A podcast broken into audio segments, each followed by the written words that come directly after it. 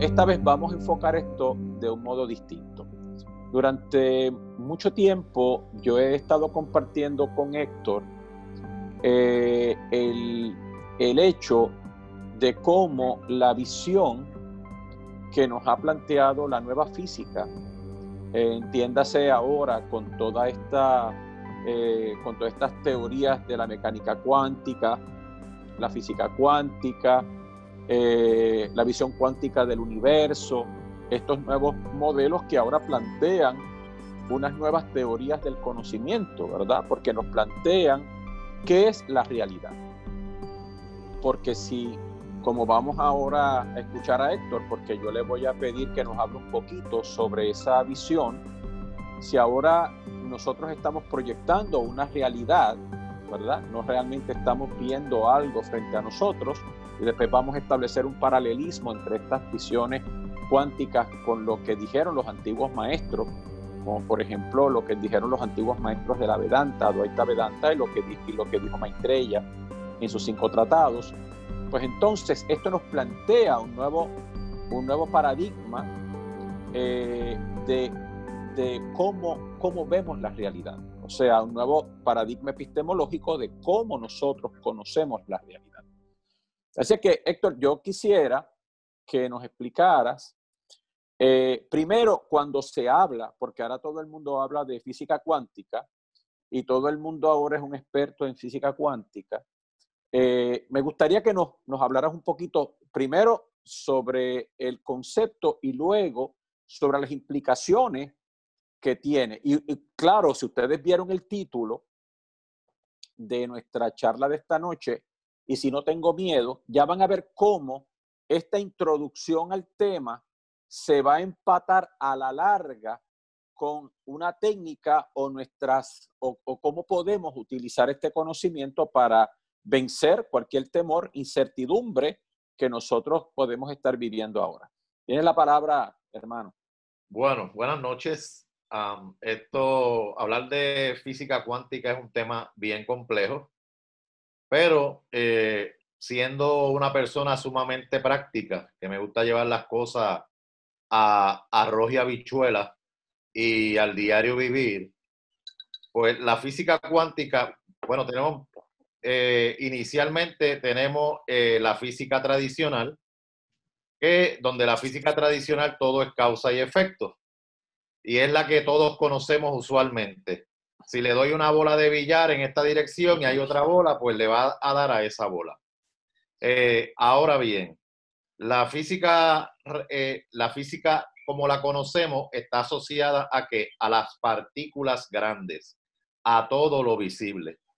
Pero en los años 30, en los años 20, los años 30, eh, hubo una serie de científicos que tomando muchos de ellos información de las antiguas eh, escrituras, tanto de la India como del Tíbet, etcétera, pues fueron plasmando e investigando desde el punto de vista de la ciencia la cuestión de que de las partículas del mundo no visible.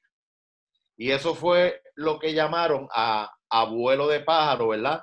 Física cuántica. Es el mundo de lo que no podemos usualmente ver con nuestros ojos.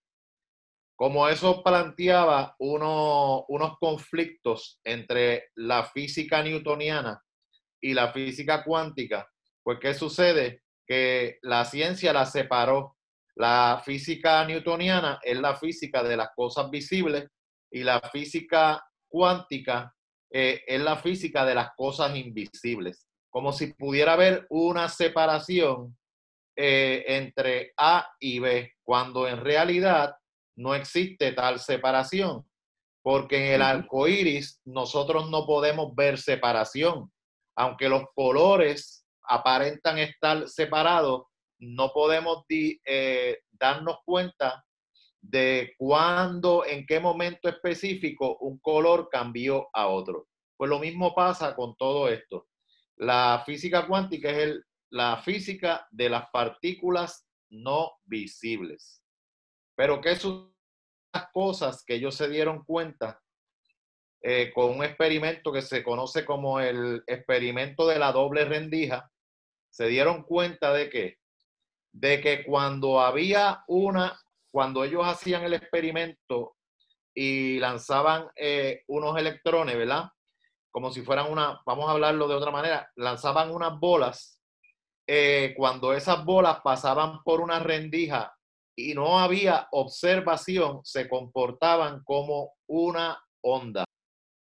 Así que ahí aparece el efecto de que de la observación. La persona, no solamente una persona, podían hasta poner un equipo electrónico a observar y ocurría el mismo fenómeno. Entonces, pues eso fue lo que comenzó todo este desarrollo de la física cuántica eh, y que nos ha traído hasta nuestros días. Pero lo importante de este descubrimiento es cómo nosotros atamos esta información al diario vivir, porque a fin de cuentas, yo vivo en el diario vivir. Y la física está chévere para el que le gusta la física, le gusta estudiarla, le gusta investigar, pero para yo, Pepe Picapiedra, eh, Rolando Nieves, ¿cómo yo aplico esto al diario vivir? Y ahí que viene toda esta temática. Sí, Héctor, esta la última vez que estuvimos compartiendo, llegaste a mencionar sobre esto de la física cuántica y era en el contexto de, cómo, cómo, nosotros tenemos la capacidad de afectar la materia y nuestro entorno con nuestros pensamientos y, nuestras visiones, ¿no? Y entonces ese fue lo que habías traído en aquella ocasión. Claro, eh, lo, lo, que sucede es que ese se llama el efecto del observador lo que yo observo, lo afecto. Pero observarlo no tiene que ser que yo lo mire con los ojos. Observarlo puede simplemente ser que, que yo pensé en eso.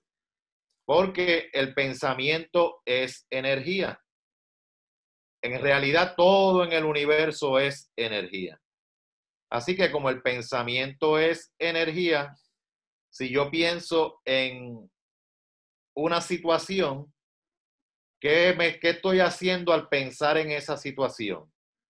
Por ejemplo, si yo me pongo a pensar eh, en que me voy a ganar la lotería el año que viene, me estoy conectando con qué?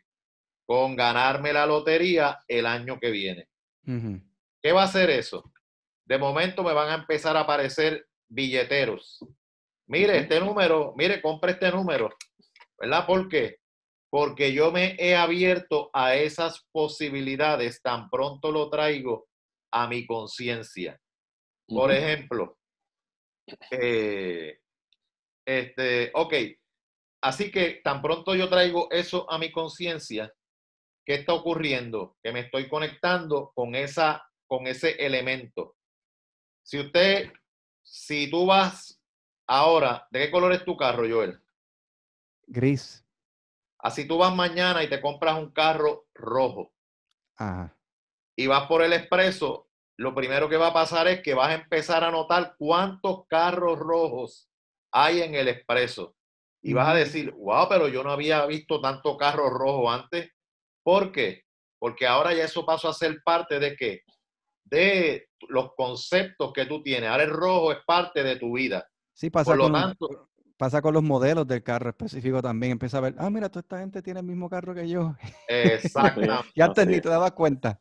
Exactamente. Héctor, uno de los, de los elementos, ¿verdad? Que, que, quiero que subrayemos, ¿verdad? Ahora cuando tú trajiste el, el concepto del experimento de la doble rendija, es que hasta mientras estuvimos trabajando, mientras la humanidad estuvo, ¿verdad? Y yo siempre he visto Héctor, que nosotros somos como niños que estamos despertando a realidades cada vez más complejas, ¿no? El ser humano está aprendiendo a conocer nuevas leyes. Ajá.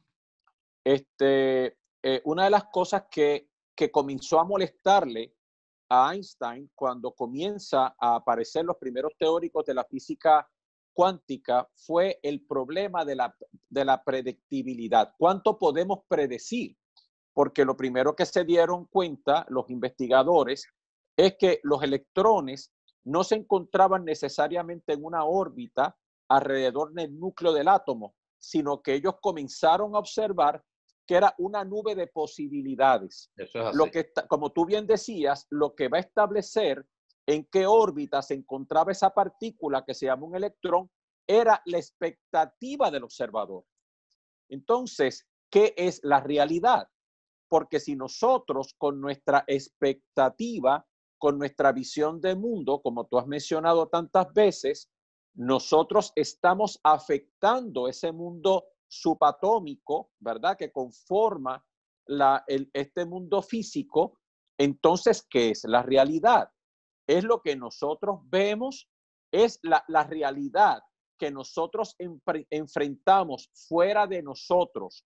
Es como es o asume la forma de lo que nosotros concebimos. ¿De acuerdo? Porque ahora la física cuántica, que es exactamente lo mismo que planteaba Maitreya, eh, Héctor, hace en el siglo V de la era cristiana, ¿verdad? O de la era actual. Eh, entonces, ¿cómo es la cosa? ¿Qué es lo que nosotros realmente vemos?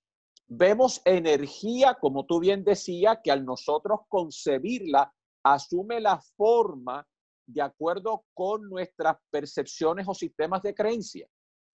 Esa es la pregunta. Pues la, pregunta, la contestación a esa pregunta es que sí, ¿verdad? Ahora, ¿por qué, por qué sí? Vamos a, vamos a poner esto en un contexto. Yo recuerdo cuando Obama ganó la primera vez la, eh, la presidencia de los Estados Unidos. Recuerdo que en CNN, eh, por primera vez, pusieron una imagen holográfica de Obama y el que estaba, yo no recuerdo quién era el que lo estaba entrevistando, parecía ser como si estuviera hablando con Obama directamente ahí, ¿verdad? Esa imagen holográfica es que toda una, un conglomerado de partículas que le dieron la forma de que, de Obama.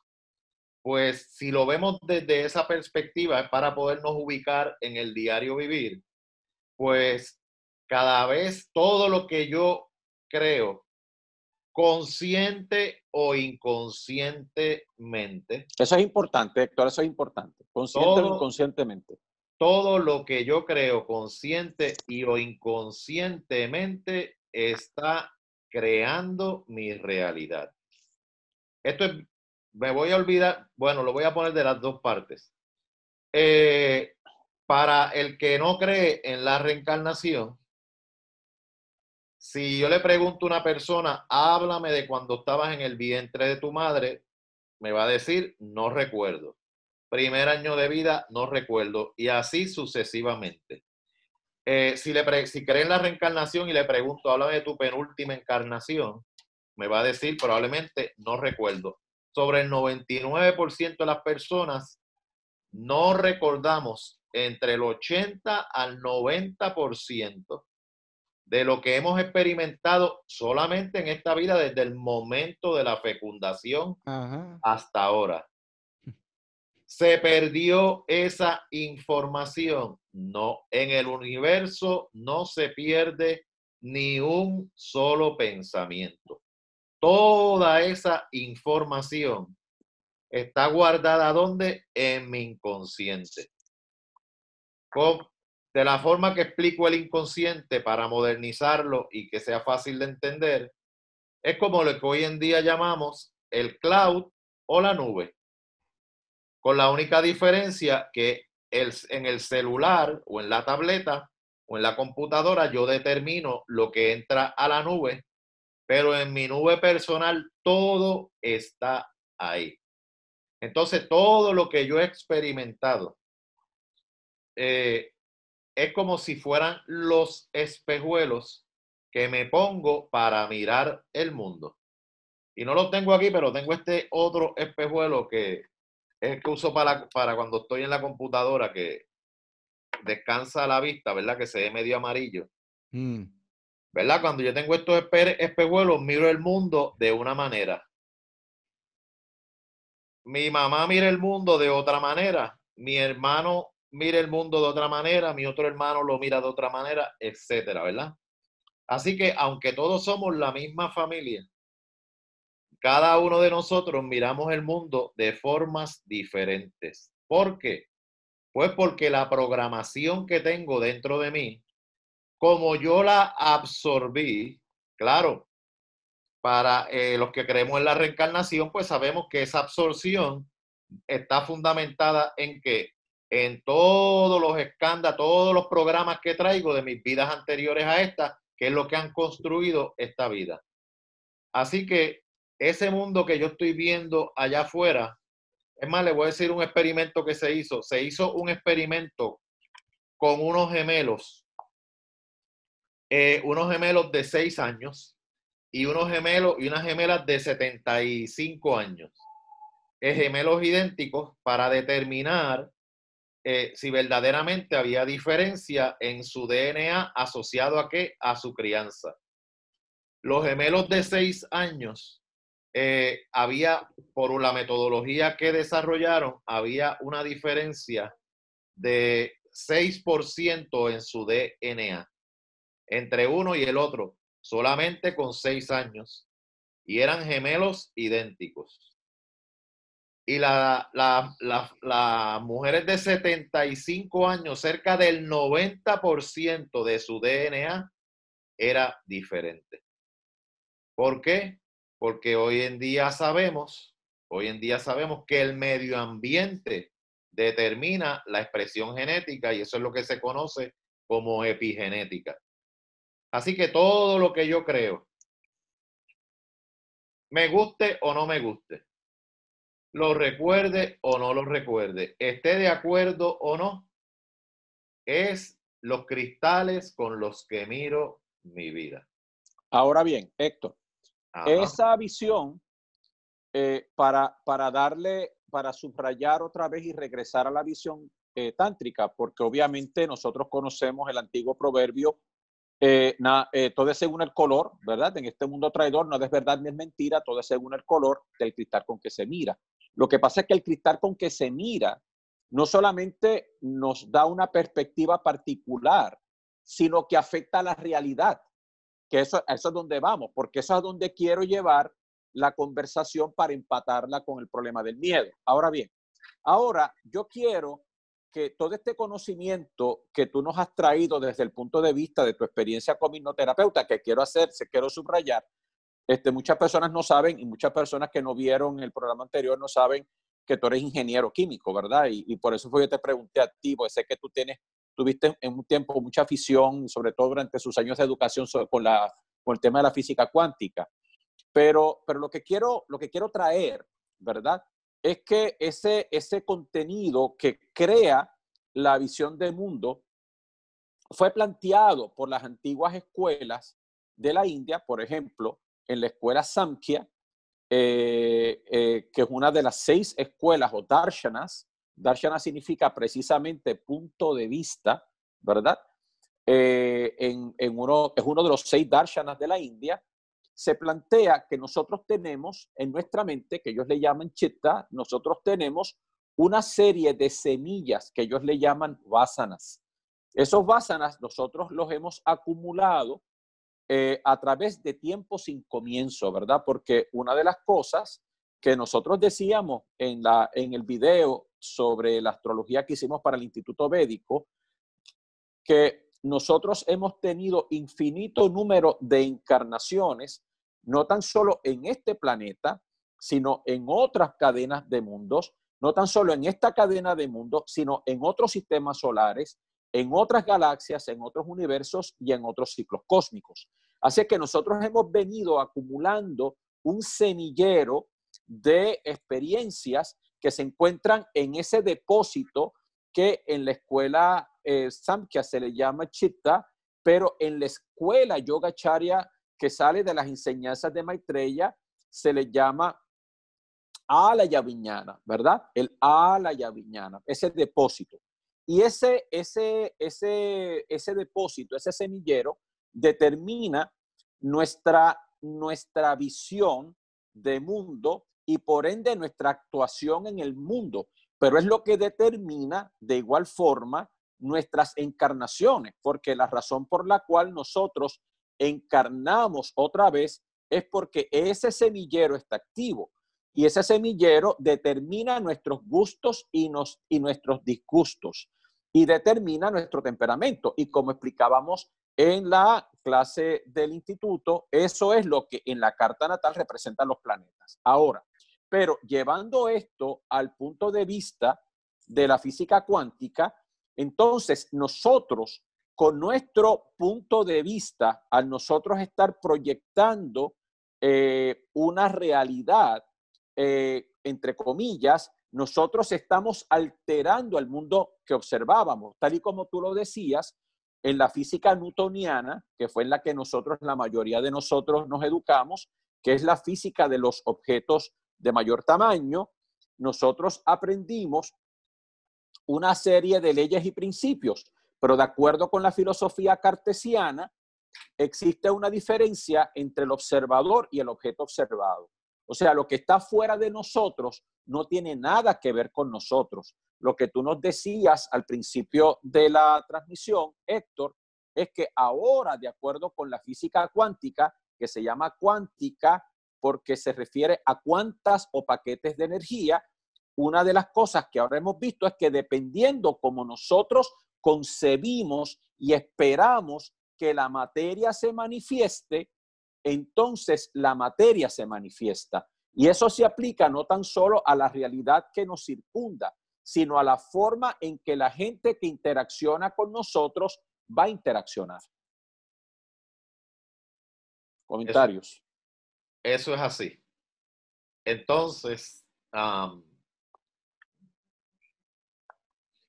si nosotros pensamos, vamos, eh, me voy a, salir un momentito de la, de la parte de la materia física como tal, ¿verdad? Porque quiero llevarlo más al ser humano y a, y a ese diario vivir de nuestro, de ese ser humano, de que nosotros tenemos una serie de emociones internas, de energía interna que le, le hemos puesto por nombre emociones, hasta la palabra misma nos da la explicación, emoción, energía en movimiento. Esa misma energía en movimiento, esas emociones, están creando, están contribuyendo, están agrandando la realidad que nosotros estamos experimentando, aunque verdaderamente ni siquiera nos demos cuenta. Por ejemplo, ah, me, vino a la mente este ejemplo. Yo tuve esta clienta eh, de aquí de Puerto Rico que le tenía miedo, terror, pánico a las serpientes. En Puerto Rico, obviamente, no hay serpientes más que las que conocemos que hay por ahí, pero que están en los campos, en la ciudad no se ven, ¿verdad? Eh, esta persona vivía en el área metropolitana en San Juan, donde lo que había era cemento. Pues, ¿qué sucede? Que ponía una película y salían serpientes. Salía a algún lado y veía serpientes. Eh, iba para otro lado donde se supone que no hay serpientes, habían serpientes. O culebras, ¿no? Este, y entonces, pues ella me decía, pero ¿cómo es que estas serpientes me persiguen? Y yo le digo, bueno, pues bien sencillo. Porque como tú le tienes miedo a esas serpientes, la energía que tú estás enviando allá afuera resuena con qué? Con la energía, con la serpiente y van a aparecer en tu vida. Aunque hasta en la, ella me decía, hasta en la televisión y le tenía pánico. Si, ve, si ponía una película y apareció una serpiente, tenía que quitar la película. Entonces, no solamente en la parte física, sino estamos en este aspecto, estamos mirando que esas emociones, esas experiencias que estamos eh, teniendo diariamente y nos preguntamos por qué sigo repitiendo el mismo tipo de experiencia. Y ahí es que viene que el trabajo que necesitamos hacer, que es que ir cambiando de por ejemplo, desde el título que tenía, que tenemos, ¿no? Y si, y si no tuviera miedo, ¿verdad? Pues ir cambiando de que, de el miedo a que a las otras cosas, no a las que le tengo miedo, sino a las que quiero en mi vida. Por la, en la medida que voy haciendo ese cambio, estoy creando una nueva realidad. ¿Quién? ¿Iba a decir algo, José? Ah. Sí, mira, eh, precisamente eh, quiero compartir contigo, ahora que estás hablando de eso, hubo un gran maestro eh, que vivió más o menos en la India como hasta el año 1980-82, ¿verdad? Se llamó Swami Vimalananda. Y en una conversación que él tuvo con su discípulo sobre las profecías. Oiga, qué interesante sobre las profecías. Pues este, él hablaba, ¿verdad? Como distintos tipos de eh, personas han profetizado eh, cosas que van a pasar. Eh, incluso en un momento dado, él habla de, de, Nostradamus, ¿verdad? Y cómo Nostradamus había pronosticado el fin de ciertos movimientos religiosos en el mundo eh, y cita distintos textos donde se hacen esas profecías. El discípulo le dice, pero usted, maestro, realmente le presta mucha atención a esas profecías. Y él dice, no, pero tampoco tú deberías, de hecho.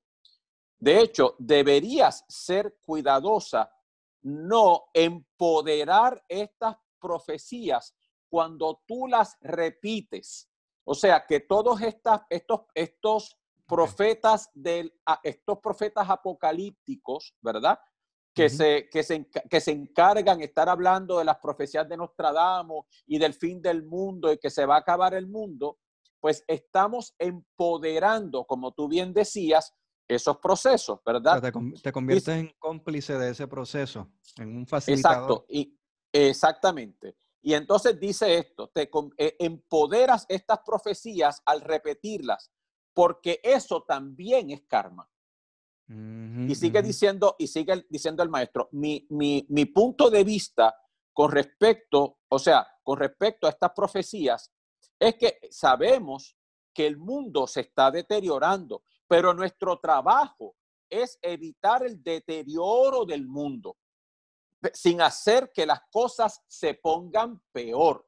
Así es que cada vez que nosotros, cada vez que nosotros, dice él, las personas que siguen hablando sobre el final del mundo realmente están trayendo ese final del mundo cada vez más cerca.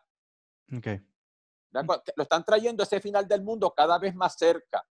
Entonces, pudiéramos hacerlo mucho mejor, dice el maestro, si comenzáramos a hablar sobre cosas espirituales en vez de hablar sobre asuntos catastróficos. Entonces, esto es bien importante, Héctor y Joel, porque ¿qué es lo que está de moda?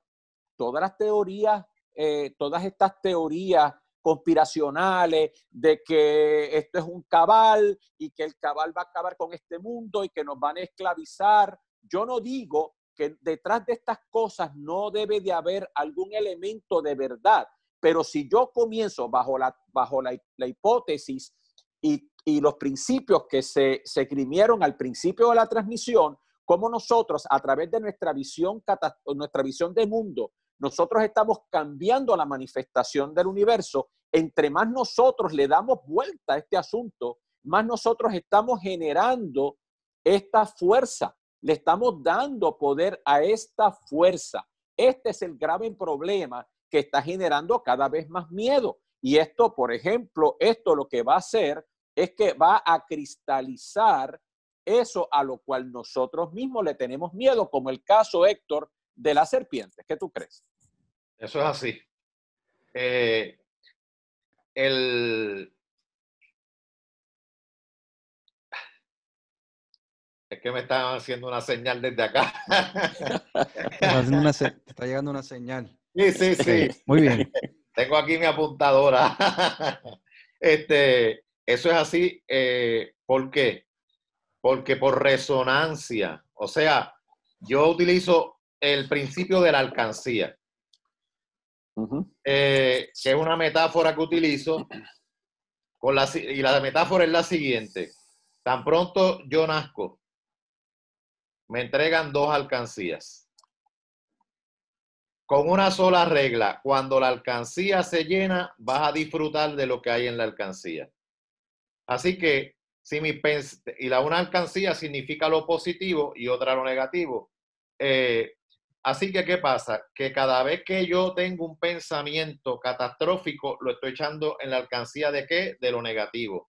Cada vez que yo me paso criticando a Trump, me paso criticando a, X, a Y, a Z, a W, estoy echándolo en qué? En lo negativo.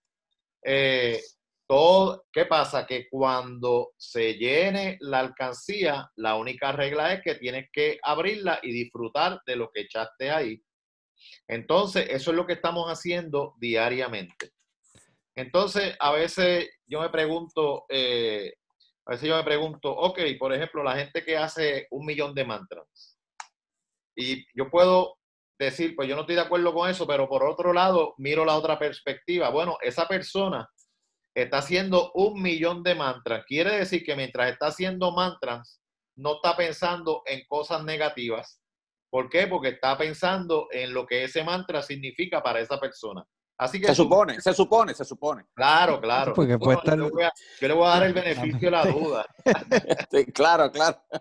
Este, así que por lo menos esa persona que va a estar todo ese tiempo generando unas energías en esa dirección. ¿Iba a decir algo yo? Ok, sí, tengo, porque tengo una duda en, ese, en, en esa línea. Ok. Uno no se va a enfocar en, en estar pensando en esas cosas tan catastróficas, pero en dónde llega ese punto que no te conviertas como en un avestruz también, que entonces estés enajenándote de lo que está ocurriendo en tu entorno y no viendo la realidad de lo que está pasando, vamos a decir, un gobierno corrupto, lo que sea, y tú dices, no, todo está bien, todo está bien. Y pasa esto otro, no, todo está bien, todo está bien. O sea, ¿y cómo tú logras ese equilibrio de no estar bañándote todo el tiempo en, en esa cosa, ¿no? Sin embargo, también estar consciente de lo que está ocurriendo y tomar medidas, porque a veces requiere que tomes acción o medidas eh, para manejar esa situación, ¿no? Claro, eso, eh, eso en el mundo, en el mundo de los negocios se maneja muy bien, ¿verdad? Todos los años, cuando estaba en la industria, todos los años, eh, tú sabes que vienen tormentas, vienen huracanes. Pues nosotros le teníamos miedo a los huracanes, no pero nosotros evaluábamos todo el panorama, eh, hacíamos diferentes proyecciones y determinábamos qué gestiones necesitábamos hacer para en caso de que viniera un huracán, pues estar preparados para manejarlo. Desde protección de las instalaciones, ¿verdad? Hasta eh, tener ya los diferentes contactos ¿Para qué? Pues si hay que traer una, un generador eléctrico de Holanda, pues lo traemos, ya tenemos los contactos, teníamos todo montado. ¿Quiere decir eso que tengo miedo? No. No voy a meter mi, car mi cabeza en un hueco. No, ese huracán no viene para Puerto Rico. No, no va a pasar nada.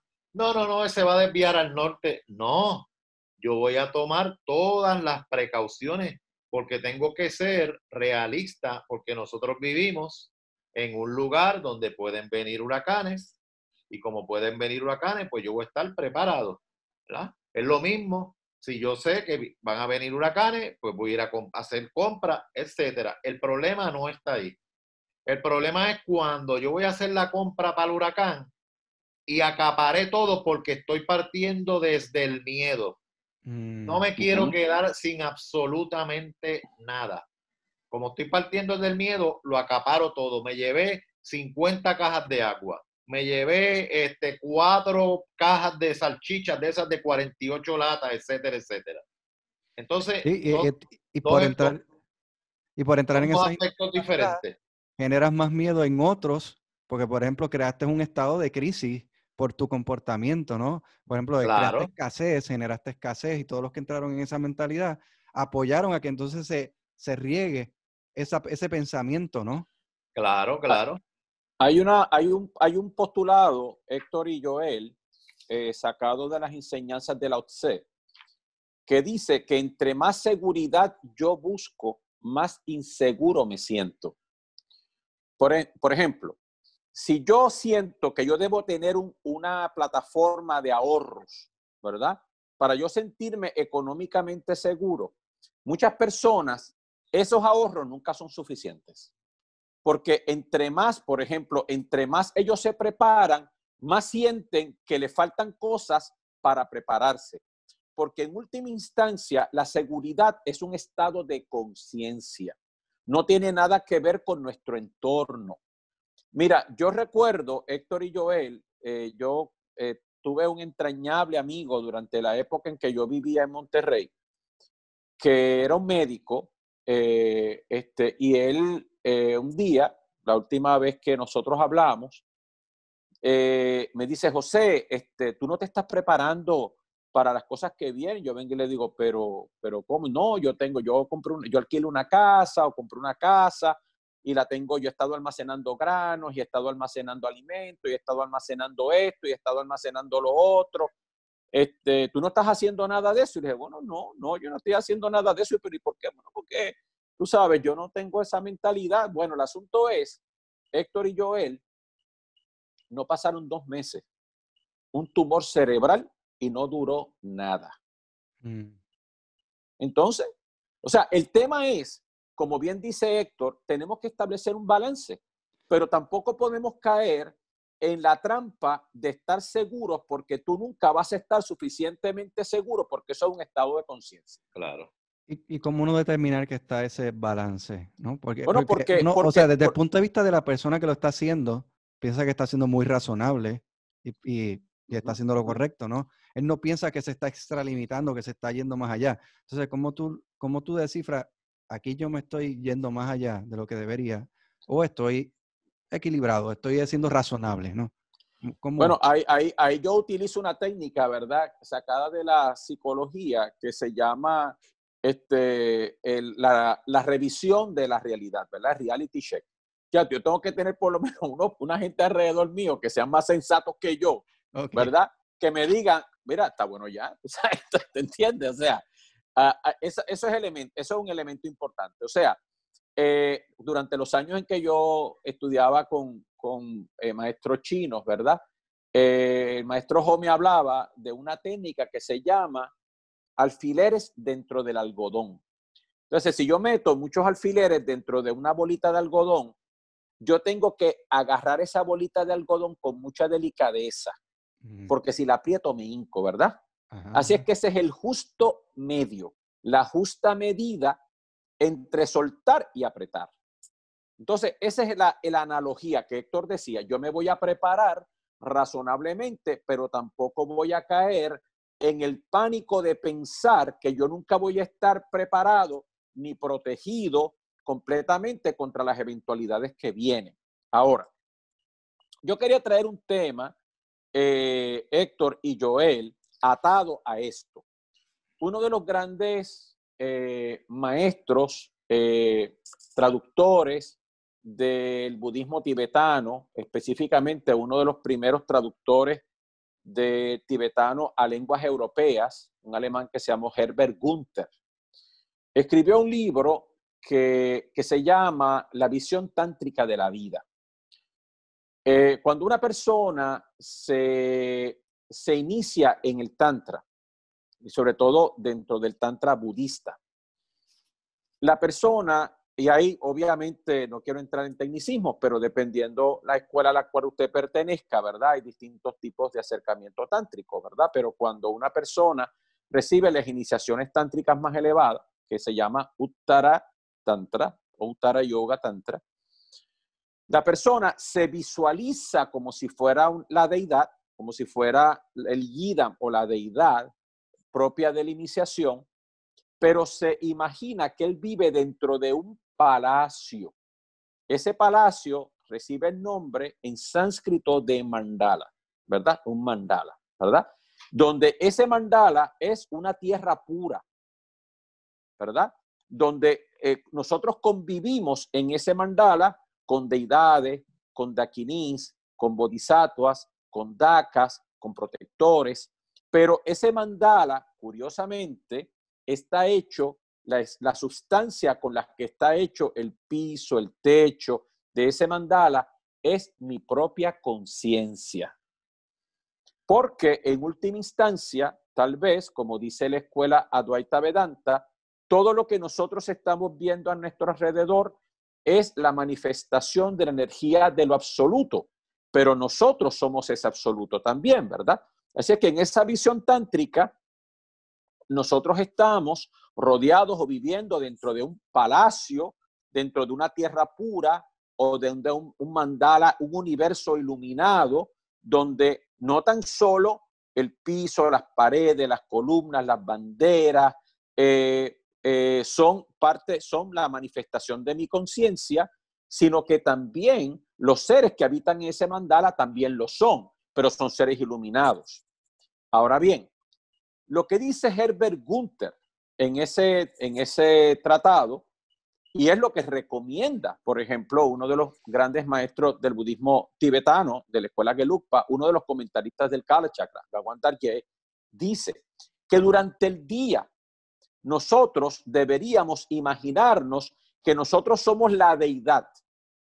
De la misma forma en que nosotros no pensamos que tenemos, o sea, estamos vestidos, pero no estamos pensando eh, en, nuestra, en nuestra ropa, en nuestra vestimenta, eh, pero aún, aún así lo estamos, nosotros deberíamos pensar que somos una deidad, que somos un Buda iluminado, porque nosotros ya lo somos, pero que los seres con los que nosotros nos encontramos durante el día son dakas, dakinis, devas, bodhisattvas, las consortes de los bodhisattvas, y que nosotros vivimos en un lugar iluminado, vivimos en un universo iluminado, ¿de acuerdo? Porque en la medida, basado en, el, en, los, en los principios que estuvimos planteando al principio de la transmisión, si nosotros comenzamos a ver el universo como si fuera ya un campo de actividad de los grandes seres y que todas las personas que conviven con nosotros son seres iluminados, aunque en su estado ordinario nosotros los veamos como nuestros padres, hermanos, esposos, esposas, amigos, vecinos,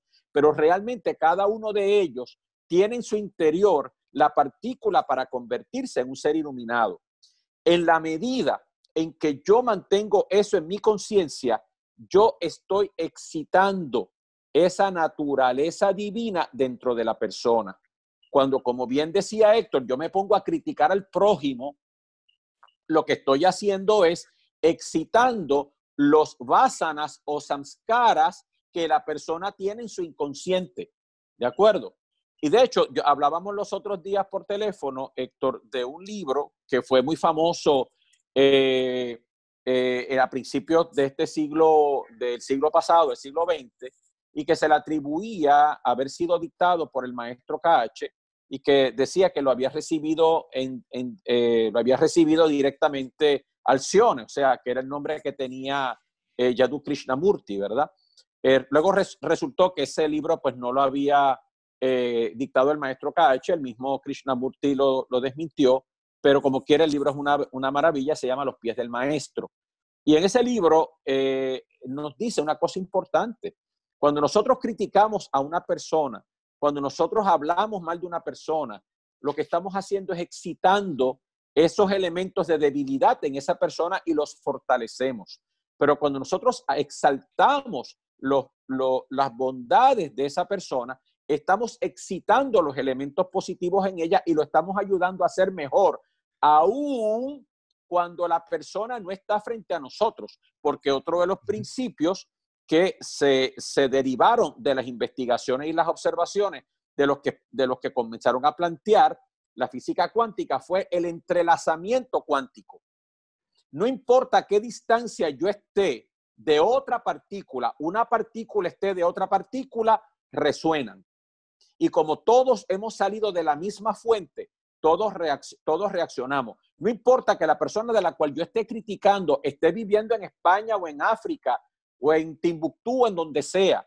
El hecho de que yo esté pensando en ella inmediatamente le excita. Por eso es que la telepatía no obedece a los mismos principios del tiempo y del espacio que nosotros conocemos. Comentarios, Héctor. E, este, O sea, un comentario, eso que, que estás hablando de cómo uno percibe a alguien y, y, la medida que, por ejemplo, si los visualizas a todos como una divinidad o como parte de la divinidad, tu interacción con ellos va a cambiar de por sí y va entonces, por ende, modificar su reacción de ellos contigo, cómo ellos van a tratarte a ti. Exactamente. Eso, lo pudiésemos traducir si tú estás visualizando algo negativo sobre la persona y, esa, y cada vez que tú manejas algo con esta persona, sientes que, que algo te hace negativo.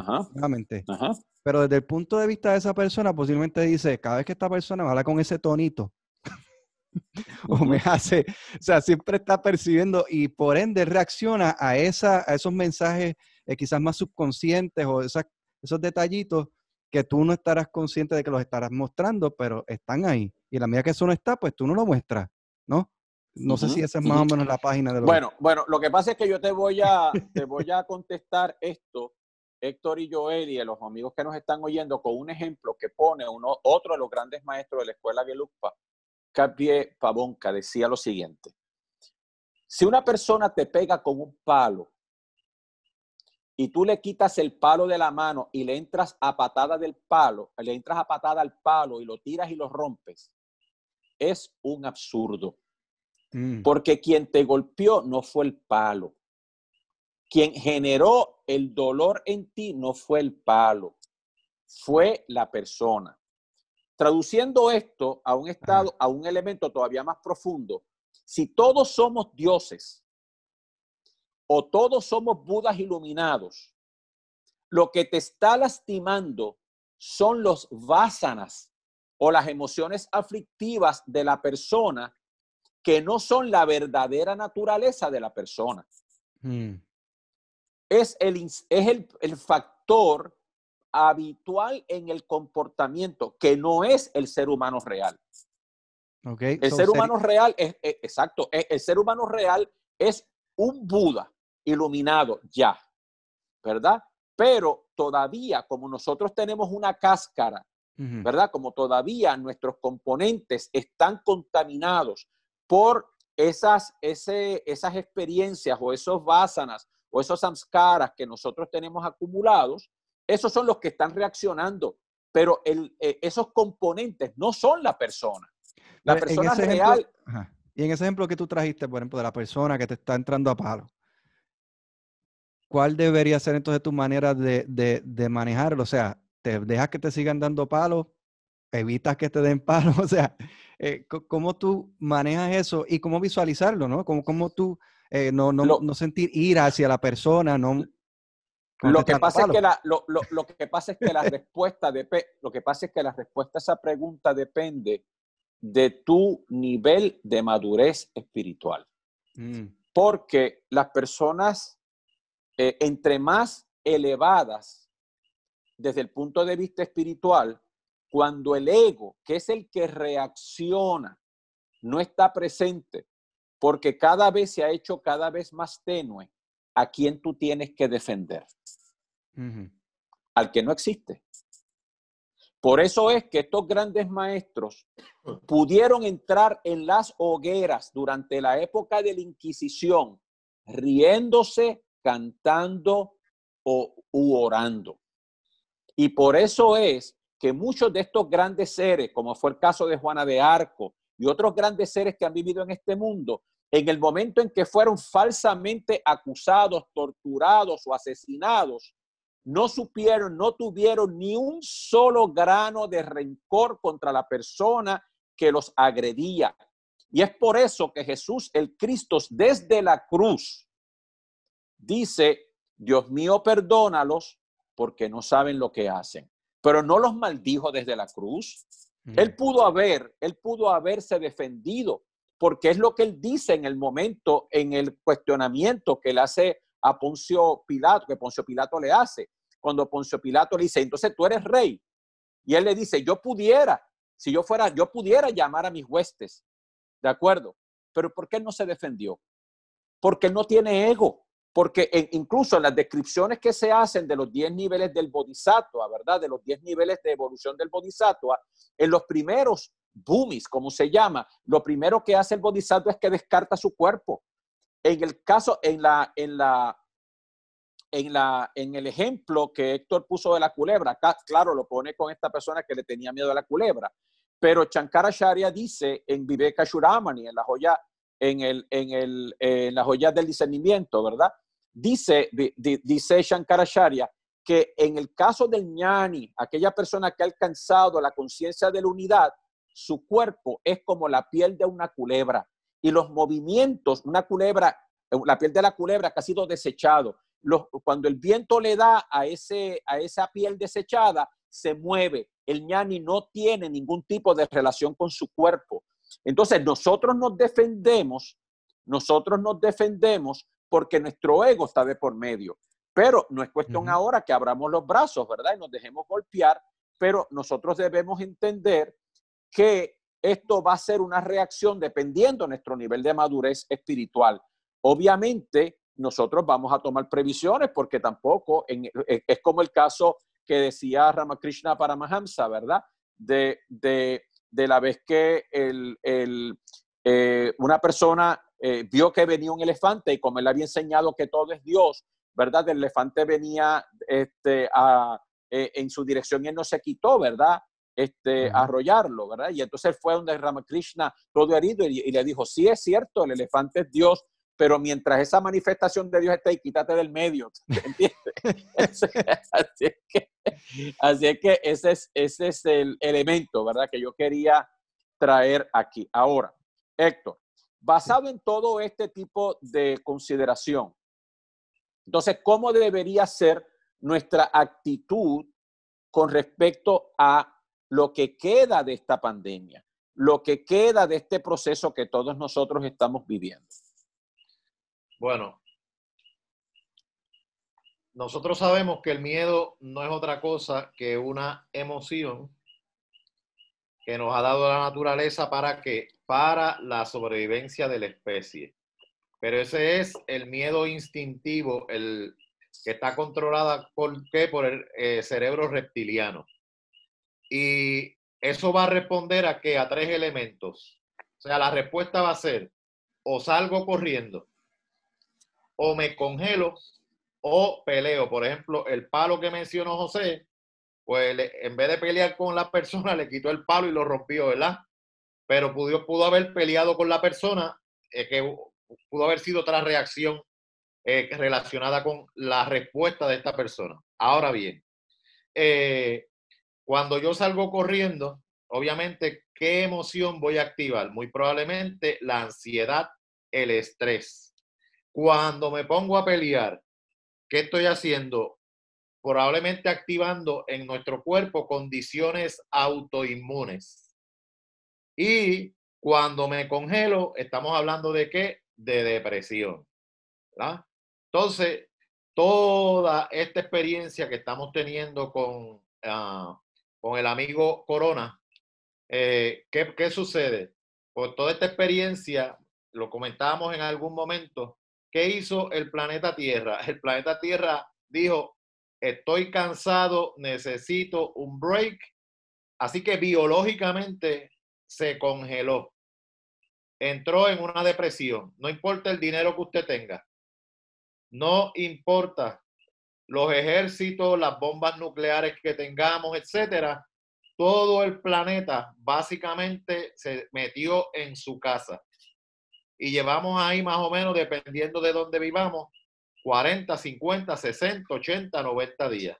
¿Y qué ha pasado con la naturaleza? Que la naturaleza se ha ido cambiando y ha ido transformándose. Entonces, eso es una respuesta biológica. Pero nosotros también, también tenemos los miedos por percepción, que no es la respuesta biológica, eh, y es cuando yo percibo algo en el medio ambiente. Y ese algo puede venir de mis pensamientos, puede ser algo real, puede ser algo virtual, puede ser algo simbólico o algo imaginario. Así que si yo me paso eh, pensando, eh, y si se mete alguien por aquí, si se mete alguien por allá, no está pasando nada, pero yo estoy ¿qué? creando una realidad. Ahora bien, ¿Qué nosotros necesitamos hacer? Porque cuando nosotros hablamos de esta pandemia, ¿verdad? Eh, cuando lo miramos desde las cinco leyes biológicas, las respuestas que está dando el sistema, pues están bien estructuradas dentro de las cinco leyes biológicas. Por ejemplo, el ir a comprar como si se estuviera acabando el mundo, eso es una respuesta de sobrevivencia. Va a haber escasez, así que yo voy a comprar todo lo que haya. Por ejemplo, el acumular peso. ¿Cuánta gente no ha puesto por ahí por las redes, engordado 6 libras, engordado 8 libras, etcétera? ¿Por qué? Porque están en modo de sobrevivencia y lo mismo que hacen, por ejemplo, el oso cuando se acerca el invierno, que qué sucede? Que se infla, engorda, ¿para qué? Para poder sobrevivir el invierno.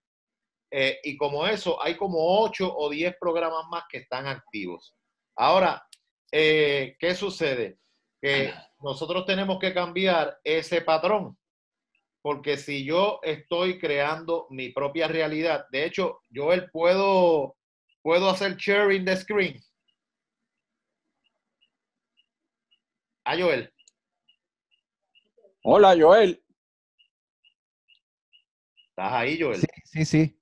Verifica si te deja. Ok, déjame ver. Ah, sí, creo que sí. Eh, ok, desktop.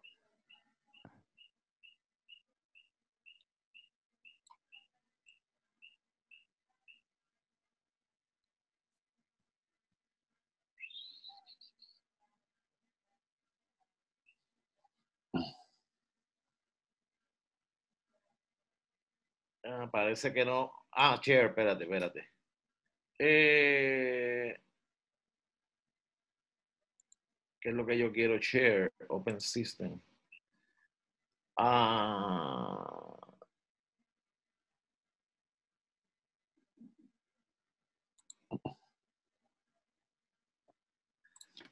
No, no, no, no voy a poderlo hacer. Pero lo que quería mostrarles, lo que quería mostrarles era el doctor Masaru Emoto. El doctor Masaru Emoto hizo una serie de experimentos relacionados con el efecto del pensamiento sobre la materia y fundamentalmente lo que utilizó fue agua eh, con un procedimiento especial de congelación para eh, detectar el cristal que eh, con obviamente con un microscopio electrónico para ver el cristal que se formaba. Y lo que quería era enseñarles un, cristal de lo que es el miedo y un cristal de lo que es la gratitud. ¿Verdad? Y, lo, y la diferencia en los cristales es del cielo a la tierra. El cristal del miedo se ve todo eh, como si tuviera, como si fuera agua sucia, ¿verdad? Pero cristalizada. Y el cristal eh, de la gratitud está muy bien formado como... a Ok, está eh, como si fuera mayormente como si fuera un cristal de, nieve.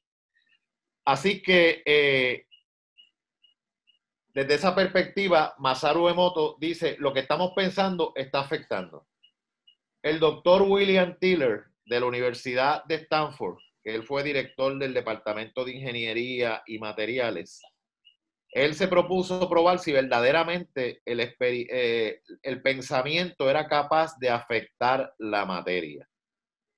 Y él lo hizo un experimento, él hizo varios experimentos, pero no me voy a meter mucho en los experimentos, pero uno de los experimentos que hizo fue aumentarle el pH al agua. Usualmente el pH del agua es más o menos 7, 7, 7.2, pero vamos a subir que es 7.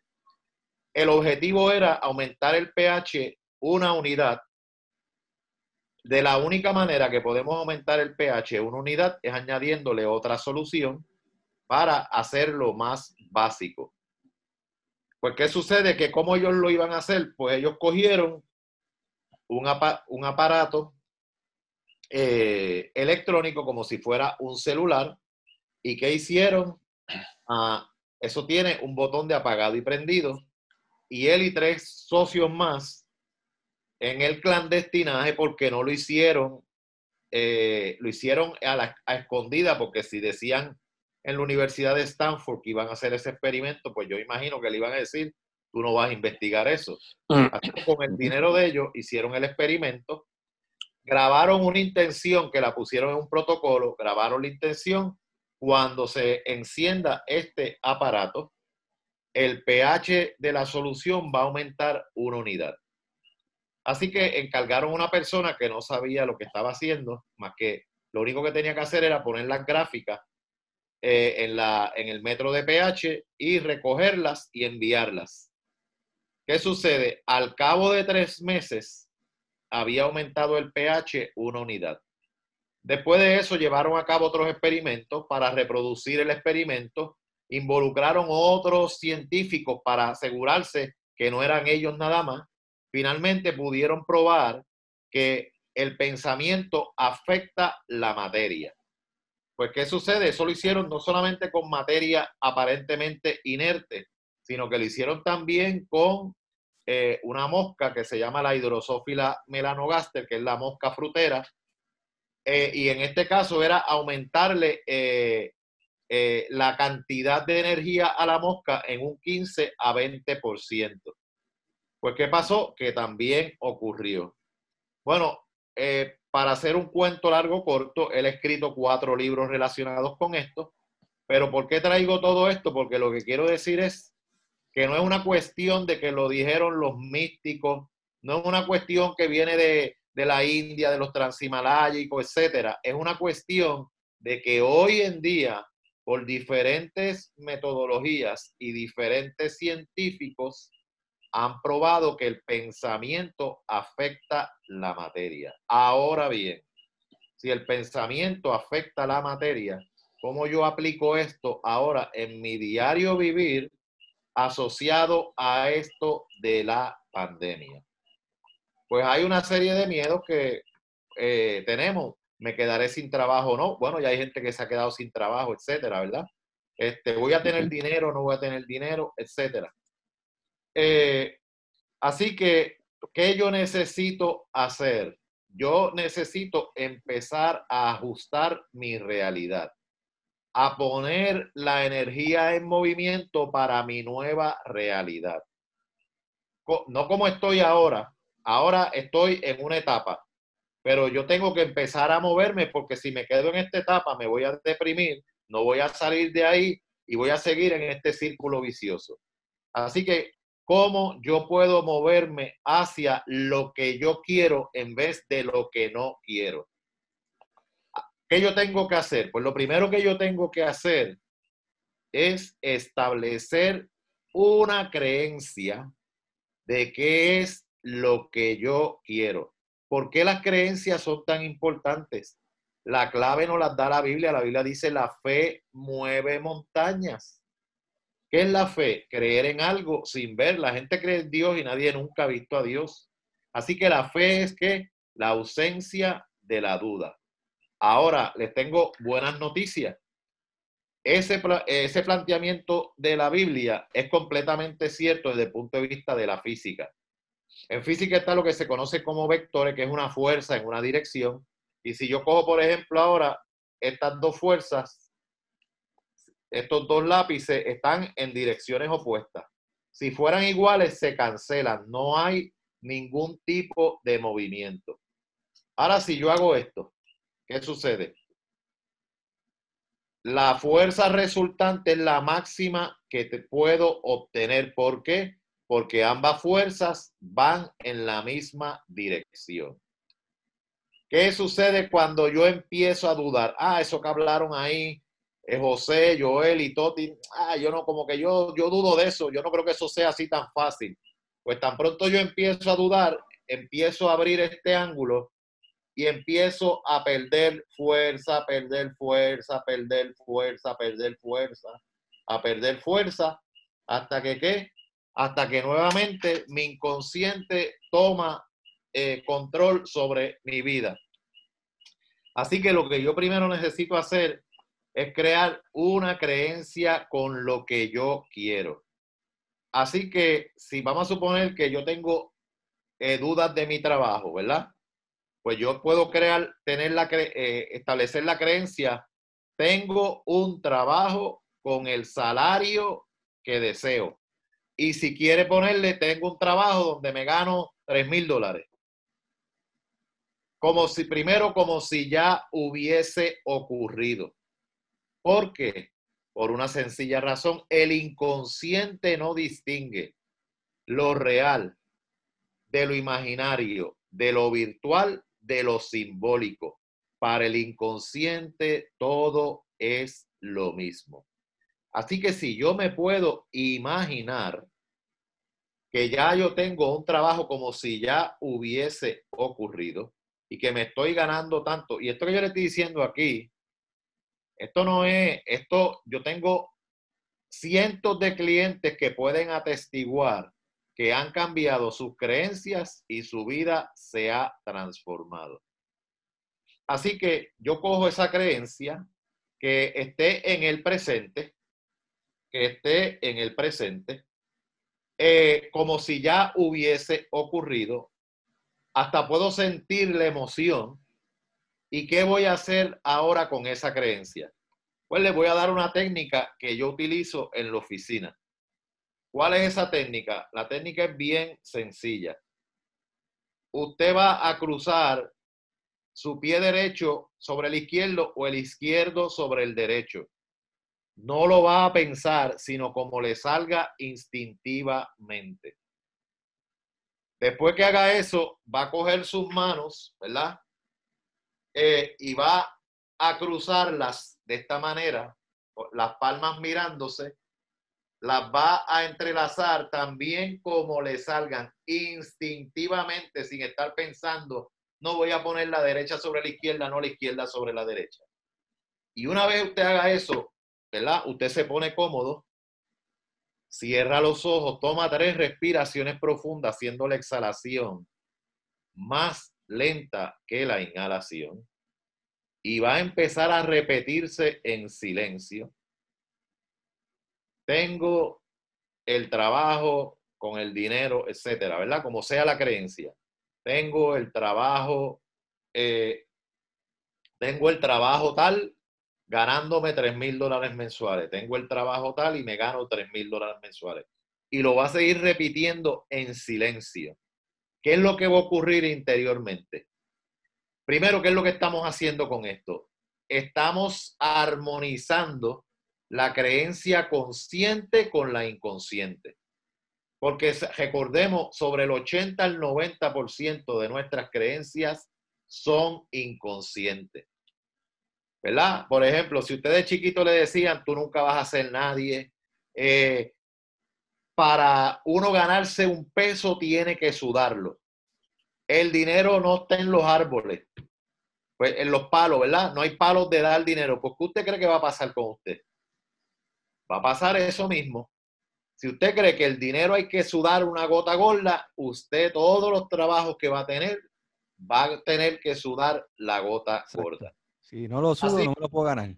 Exactamente. Así que en esa posición, usted se va a empezar a repetir esa creencia y cuando usted se está repitiendo esa creencia, le va a salir toda la resistencia a la creencia. ¿Cómo se manifiesta la resistencia? Pues el cuerpo es maravilloso.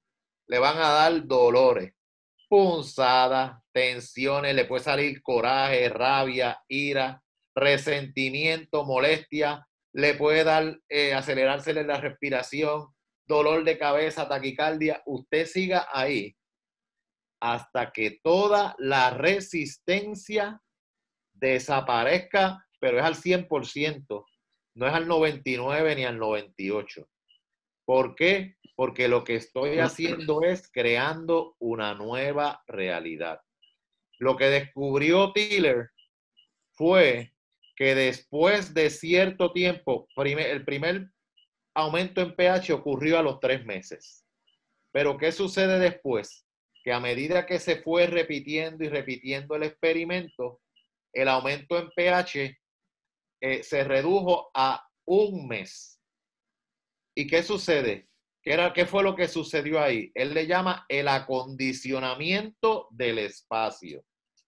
Se acondicionó el espacio a esa nueva realidad.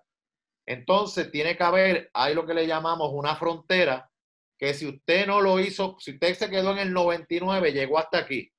pero como no estaba al 100%, va a volver a caer. ¿Verdad? Eh, voy a repetir de nuevo que están pidiendo, parece que repita por ahí. Usted va a cruzar el pie derecho sobre el izquierdo o el izquierdo sobre el derecho sin pensarlo. Y va a entrelazar las manos también sin pensarlo, como le salgan. Si se fijan, la que está por encima, las palmas se van a mirar como si estuvieran mirándose en oposición y vamos a entrelazar las manos. Y ahí me voy a repetir esa nueva creencia. ¿Qué usted puede hacer? Usted puede preparar una lista de sus creencias negativas, ¿verdad?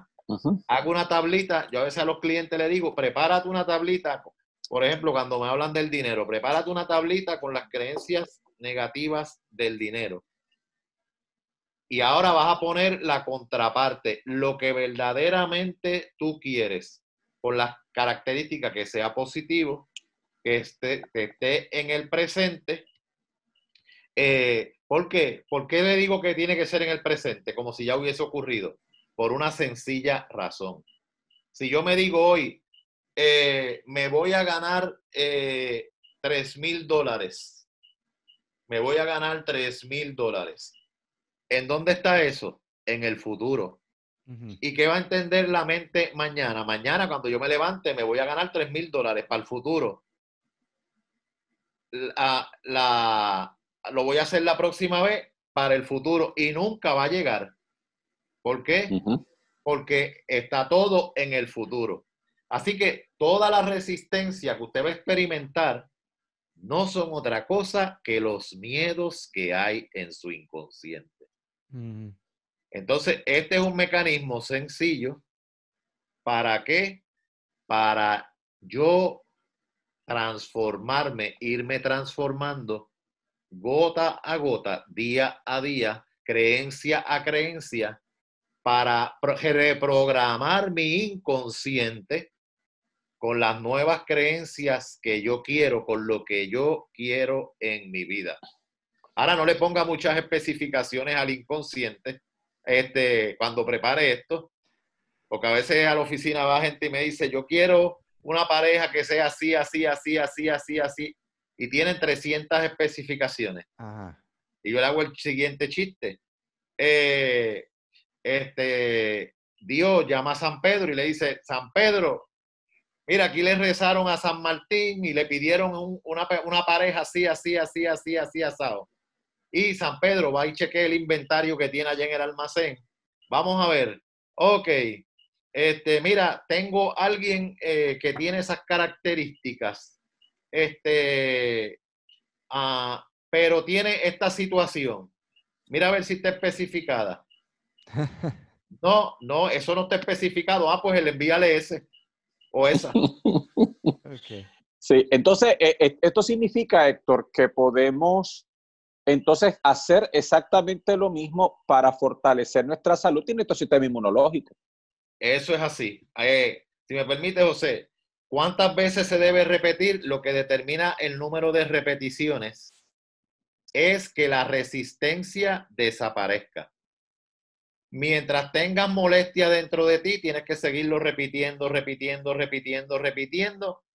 No te olvídate del tiempo, esto no es una cuestión de tiempo, esto es cuestión de cambiar un patrón que tenemos en el inconsciente. Hay gente que lo va a hacer en cinco minutos, hay otros que tienen que hacer, lo hacen media hora, se cansaron y lo tienen que seguir haciendo el próximo día y el próximo día hasta que desaparezca el 100% de la resistencia. Y créeme, tú lo vas a saber, eh, tú lo vas a saber, Maricel, tú vas a saber cuando desapareció toda la resistencia a la creencia.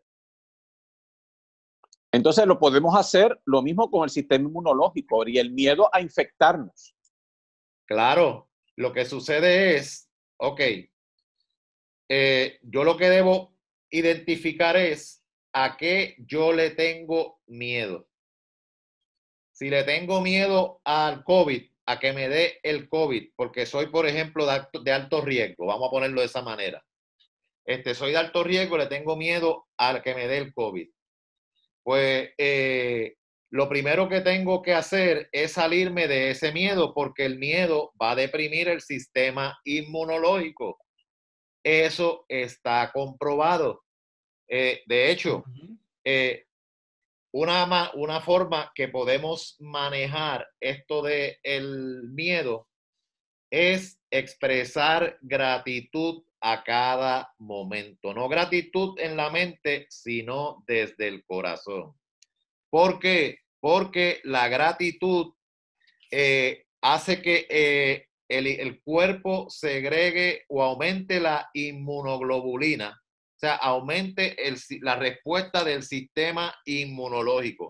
De hecho, el Instituto HeartMath, eh, y lo pueden buscar así, HeartMath Institute, lo pueden buscar por internet, ese instituto, ah, ellos este, hace años, en los años 90 fue que lo publicaron, creo que fue en el 94, yo ah, tengo aquí la referencia. Se llama eh, heartmath.org, The Grateful Heart, The Psychophysiology of Appreciation, con The Rolling McCarthy. Y básicamente el experimento que ellos hicieron, o los experimentos que lo publicaron científicamente, es, es una publicación científica, eh, la inmunoglobulina expresando gratitud aumentó un 40% y se mantuvo durante seis horas. Así que algo que nosotros podemos hacer todos los días es manifestar un sentimiento de gratitud, porque hay tantas cosas por las cuales uno sentirse agradecido.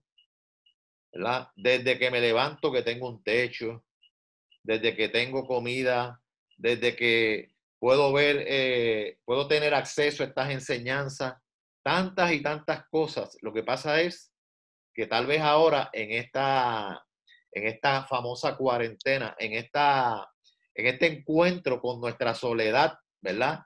Hemos tenido la oportunidad de empezar a apreciar otras cosas. Entonces vamos a ser agradecidos de que me puedo levantar, que por lo menos tengo un techo, cuánta gente está viviendo en la calle. Y esa gratitud nos va a ayudar a qué? A salir del miedo y activar el sistema inmunológico. Ahora bien, así que si yo le tengo miedo a enfermarme por el COVID, ¿verdad? Que me dé COVID, pues yo me puedo hacer una creencia, vamos a hacer este, eh, mi sistema inmunológico está tan fuerte está tan y tan fuerte que me mantengo saludable todo el tiempo. O no tengo ni que hablar del sistema inmunológico. Tengo la salud perfecta. Tengo la salud perfecta. Y cuando yo me empiezo a decir eso usando el procedimiento que les mencioné, eh, eh, cuando, yo cuando yo empiezo a decir eso, lo que va a salir es que toda la resistencia a la creencia me van a dar miedo, me van a venir todas las cosas que están hablando por ahí. No importa, yo voy a seguir ahí, seguir ahí, seguir ahí, seguir ahí, hasta que tarde o temprano voy a tener esa creencia. Y eso lo podemos hacer con todo.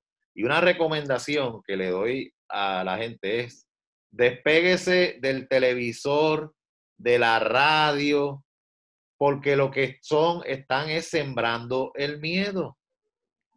Y si usted hace todo esto y se pega en el televisor ocho horas y se pasa viendo que si hay tantos muertos, que si hay, hoy aparecieron tantos contagiados, ¿usted cree que va a hacer eso? Le va a seguir alimentando lo que usted está tratando de evitar. Así que vamos a quitarnos, vamos a hacer, si mejor póngase a ver otro tipo, vean algo en YouTube que lo inspire. En Netflix, mírese la vida del Buda, que son como 50 o 55 capítulos pero que eso nada más le va a elevar, aunque usted no sea budista, porque no tiene nada que ver con budista, las enseñanzas son, eh, son infinitas. Eh, póngase a verla y usted verá hasta que su conciencia se le va a elevar. Y sobre todo, eh, Héctor, esté subrayando, ¿verdad? Para ir cerrando, recuerden lo siguiente, como decíamos al principio, nuestro sistema de creencias va a cambiar la realidad porque como decíamos en la primera parte de la transmisión, lo que ha demostrado la física cuántica es que nuestra, nuestra visión tiene un efecto sobre las partículas más diminutas y más sutiles que nos permiten cambiar la realidad. Ahí están viendo Ah, lo ahí de- está, ahí Mara- está, ahí está, ahí maravilloso, está. maravilloso. Pues ahí ustedes pueden ver eh, cómo los diferentes cristales, cómo lo que pensamos y miren la formación de cristales. Miren con yo decir, ah, ese trompe es un tonto, miren el cristal que estoy formando, Está acá. ¿verdad? Ahora miren cuando yo digo eh, gracias, gratitud. ¿Cuál cristal usted prefiere? ¿El de la gratitud o el de eres un tonto? Así que eh,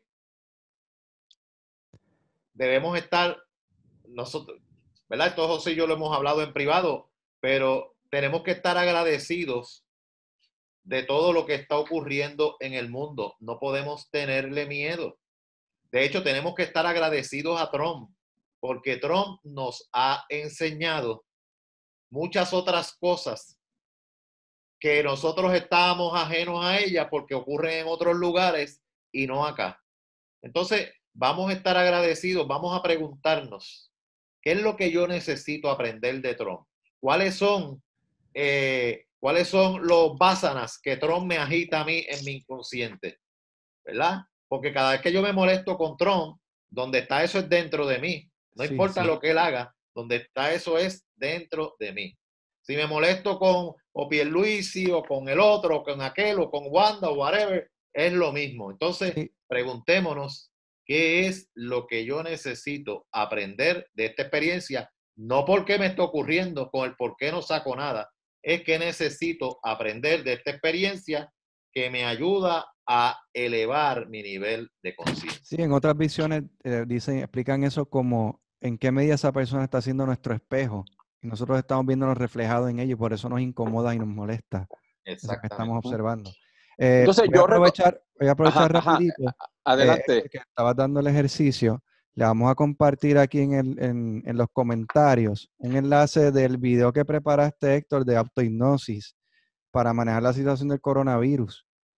Este, Ah, es- perfecto, perfecto. es muy, es muy, muy bueno, 20 como 20 minutos será que le toma a la persona y ahí está un ejercicio para que puedan trabajar con ellos. Ahí estamos colocando el enlace en los comentarios. Y eso no es, y ese, vi- eso no es para que lo escuche ese audio eh, una vez nada más.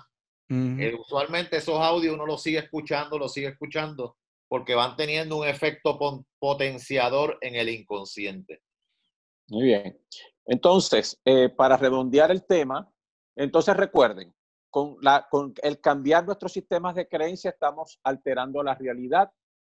En la medida en que nosotros dejamos de estar pensando estos elementos catastróficos, en estas teorías conspiracionales, en que nos van a que nos están matando, que están disminuyendo la población, que el mundo se va a acabar, entonces, eh, como bien decía eh, Swami Vivekananda, estamos atrayendo eso cuando realmente lo que deberíamos de hacer es ayudar a regenerar el mundo. Pensemos que todo esto está ayudando a regenerar el planeta, que todo esto está ayudando a madurar a la humanidad, que todo esto está ayudando a que nosotros nos hagamos cada vez más conscientes y en vez de ver esto como una tragedia, como dice Héctor, veámoslos como agradecimiento porque de alguna forma esto nos está enseñando y nos está madurando.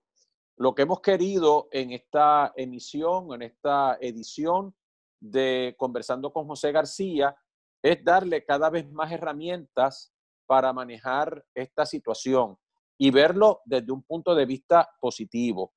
Eh, traduciendo esto, Héctor y Joel, eh, a la astrología, los virus están, están regidos por la cabeza y la cola del dragón.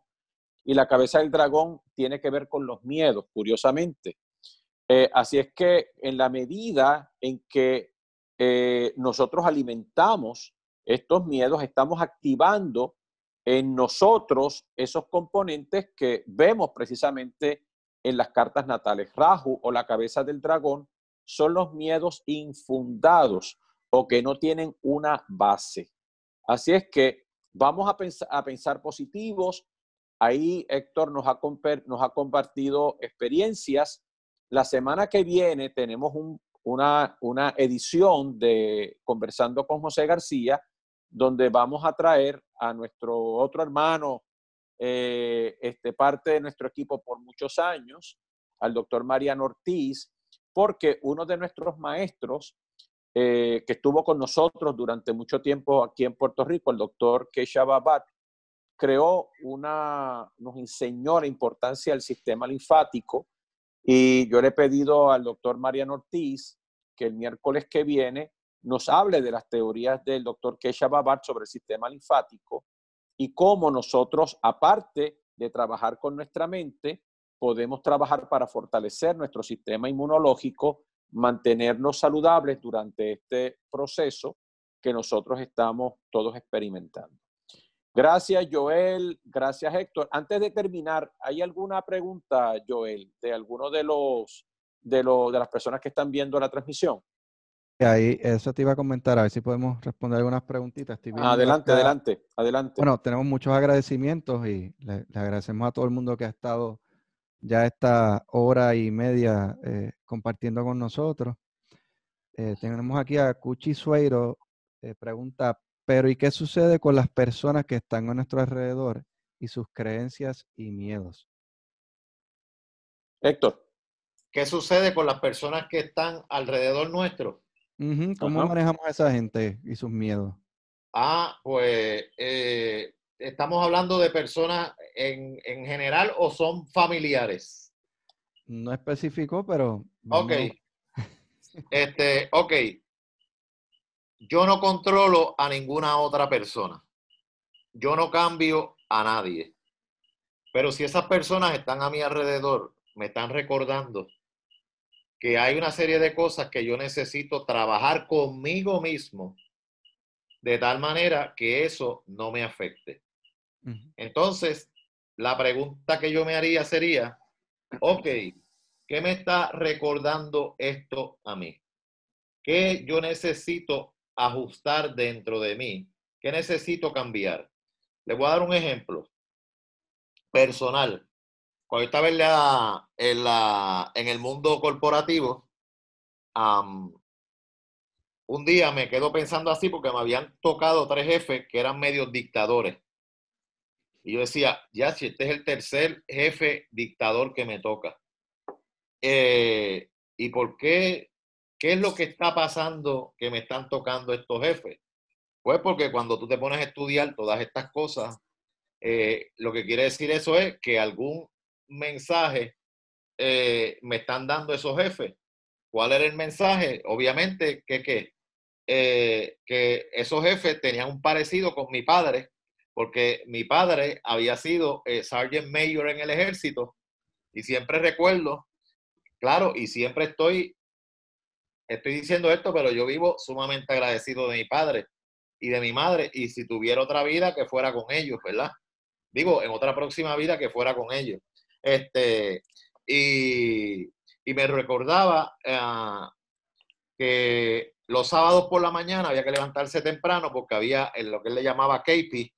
Este, a ti te tocan los baños, a ti te toca fregar, a ti te toca barrer, mapear, esto, lo otro. Así que todo el mundo tenía que levantarse temprano, cada uno a hacer qué, lo que le tocaba. Cuando yo resolví eso en mi inconsciente, entonces, de, de como la, eh, como por arte de magia, desaparecieron los jefes medios dictadores. ¿Quién cambió? Cambié yo. Así que tan pronto yo cambié, tiré hacia afuera una energía diferente. ¿Verdad? Es como cuando usted, eh, si usted ha tenido la experiencia de estar con uno de estos seres que vienen por ahí eh, de vez en cuando, que tienen una, una conciencia elevada, nos damos cuenta que su energía es diferente, ¿verdad? Y esa energía nos, impacta positivamente, porque recordemos que la energía fluye, de, lo, aunque fluye en dos direcciones, pero la energía superior transforma a la energía inferior. Entonces, eh, eh, como la transforma, pues por eso es que esos seres, ¿qué sucede? Cuando vienen por ahí, pues uno se siente elevado, también le saca los mostritos a uno, todo eso pasa.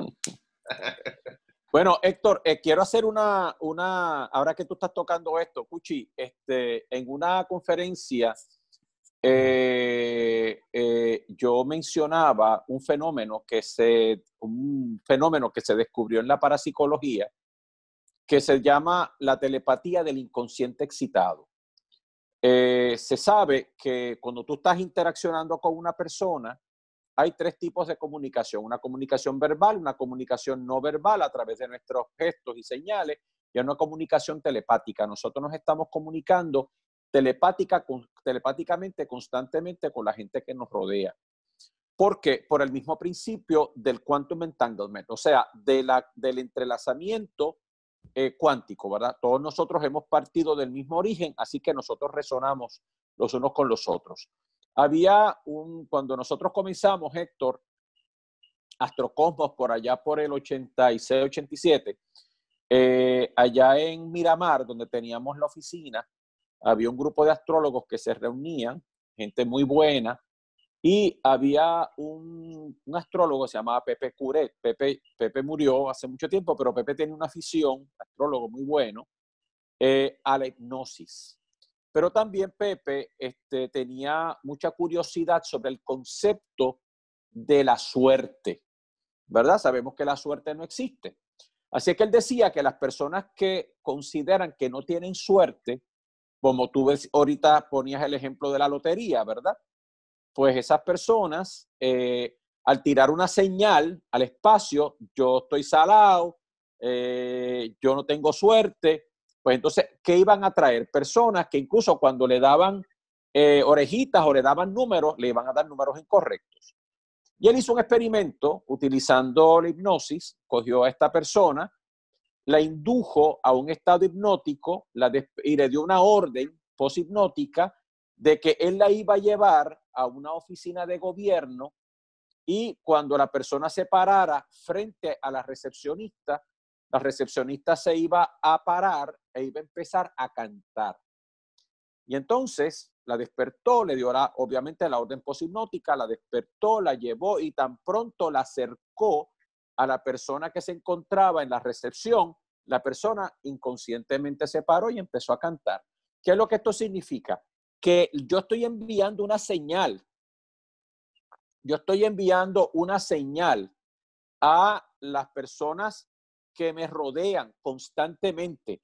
Y si, como bien dice Héctor, como bien dice Héctor, yo comienzo una programación, ¿verdad? De programar mi inconsciente, que yo, que las personas que están alrededor van a vivir en armonía conmigo. Entonces yo voy a enviar esa señal y sin que la persona se dé cuenta, voy a empezar a transformarla y a pacificarla. ¿Ok? Joel, ¿alguna pregunta, comentario, grito, alarido, este, protesta? Ah, le voy a contestar, esta, esta se la puedo contestar yo a Marilucy, este, que está preguntando si este video va a estar en YouTube. Lo vamos a dar en Facebook como está, también lo vamos a subir a YouTube y en formato de audio en podcast. Así que va a estar disponible en todas las plataformas para que puedan disfrutar de él. ¿Alguna otra pregunta por aquí, alguien? Este, preguntaron que Atena preguntó que si se pueden hacer consultas de hipnosis por videoconferencia durante la cuarentena. Sí, las estoy haciendo. Ahí está. Eh, José está haciendo consultas, que deseen consultar. Sí, todos estamos haciendo, todos estamos consultando eh, a través de las plataformas. Así es que yo sé que este, esta, estos videos los están viendo personas de todos los sitios donde yo viajo y otros, en otros lugares de América Latina. Así es que las personas que ya quieran consulta, pues obviamente aquí en nuestra página están todos los teléfonos y todas las formas de contactarnos. Lo mismo con Héctor. Este, eh, así es que ahí tienen ustedes un equipo a su disposición para que lo utilicen durante, durante todo este tiempo. Aprovecho también para mencionar que, que para aquellos que estén extrañando también las conferencias de José, tenemos disponible un grupo de ellas, la escuela nocturna, eh, utilizando las horas del sueño para aprender, explorar y meditar. Tenemos también disponibles las leyes ocultas detrás de los sistemas terapéuticos. También tenemos disponible a dónde van nuestros muertos. Así que tenemos diferentes temas ahí. Son tres horas de duración de conferencia, así que ahí tendrían mucho material, mucho contenido, incluyendo PowerPoint. Eh, se pueden comunicar en José N. García 24 arroba gmail.com, José García 24 arroba gmail.com para, para solicitar eh, alguna de estas conferencias. Y, Joel, este, antes de irnos también, este, me imagino que eh, en algún momento dado, Héctor, haremos los seminarios usuales que hacíamos en el Colegio de Abogados, tendremos una, un seminario que podemos hacer a través de Zoom, porque ahora hay plataformas que nos permiten acomodar 50, 100 personas. Y para las personas que, que quieren estudiar astrología, también estamos trabajando con eso. ¿eh? Sí. Bueno, 500. 500, wow. Wow. ¿Y más? Joel, Joel, ¿qué ibas a decir? Eh, alguien acá preguntó también sobre cómo lidiar con gente negativa en el área de trabajo. Yo entiendo que, más o menos sería lo mismo que explicamos ahorita, sobre cómo manejar la familia, eh, cómo manejar la gente cercana. Así que ya saben que eso es eh, ver qué es lo que les está molestando a ustedes sobre su experiencia que están proyectando. Héctor, tal vez sería chévere, como tú citaste algunos, algunos libros, este, tal vez eh, eh, pasarle la información a Joel para que, para que las personas que no pudieron escuchar los títulos o no pudieron copiar y quieran hacer referencias posteriores a los textos, pues entonces que tengan, eh, tengan información sobre eso. Sí, lo colocamos en las notas. Perfecto, perfecto. Chévere. Bueno, mis amigos, muy buenas noches. Gracias, Héctor. Buenas noches. Gracias, Joel. Gracias, Atena, que ha estado detrás de los controles, asistiéndonos y ayudándonos. Gracias a todos los que se conectaron con nosotros en vivo y gracias a los que van a ver esto posteriormente. Esperemos que y sabemos que todos vamos a estar bien. Y sabemos que todo esto va a ser para mejor y que nos estamos enfocando y enfrentando a los portales de una nueva era. Solo bendiciones y cosas positivas y en eso es que tenemos que concentrarnos y en el agradecimiento tal y como nos decía Héctor. Gracias. bueno, muy, muy, buenas noches. Gracias a todos. Para apoyar este esfuerzo y que podamos continuar con el mismo, esperamos compartas este podcast, ya sea en formato de audio o video, con aquel que entiendas pueda servirle o interesarle esta valiosa información.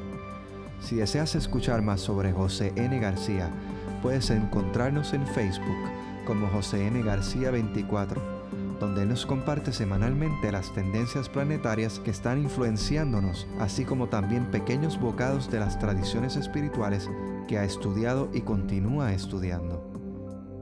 Si deseas una consulta astrológica, obtener alguna de sus interesantes y valiosas conferencias o asistir a una de sus futuras conferencias, puedes escribirnos a josengarcia24 gmail.com. Gracias por compartir junto a nosotros la luz del cosmos y te esperamos en nuestro próximo encuentro.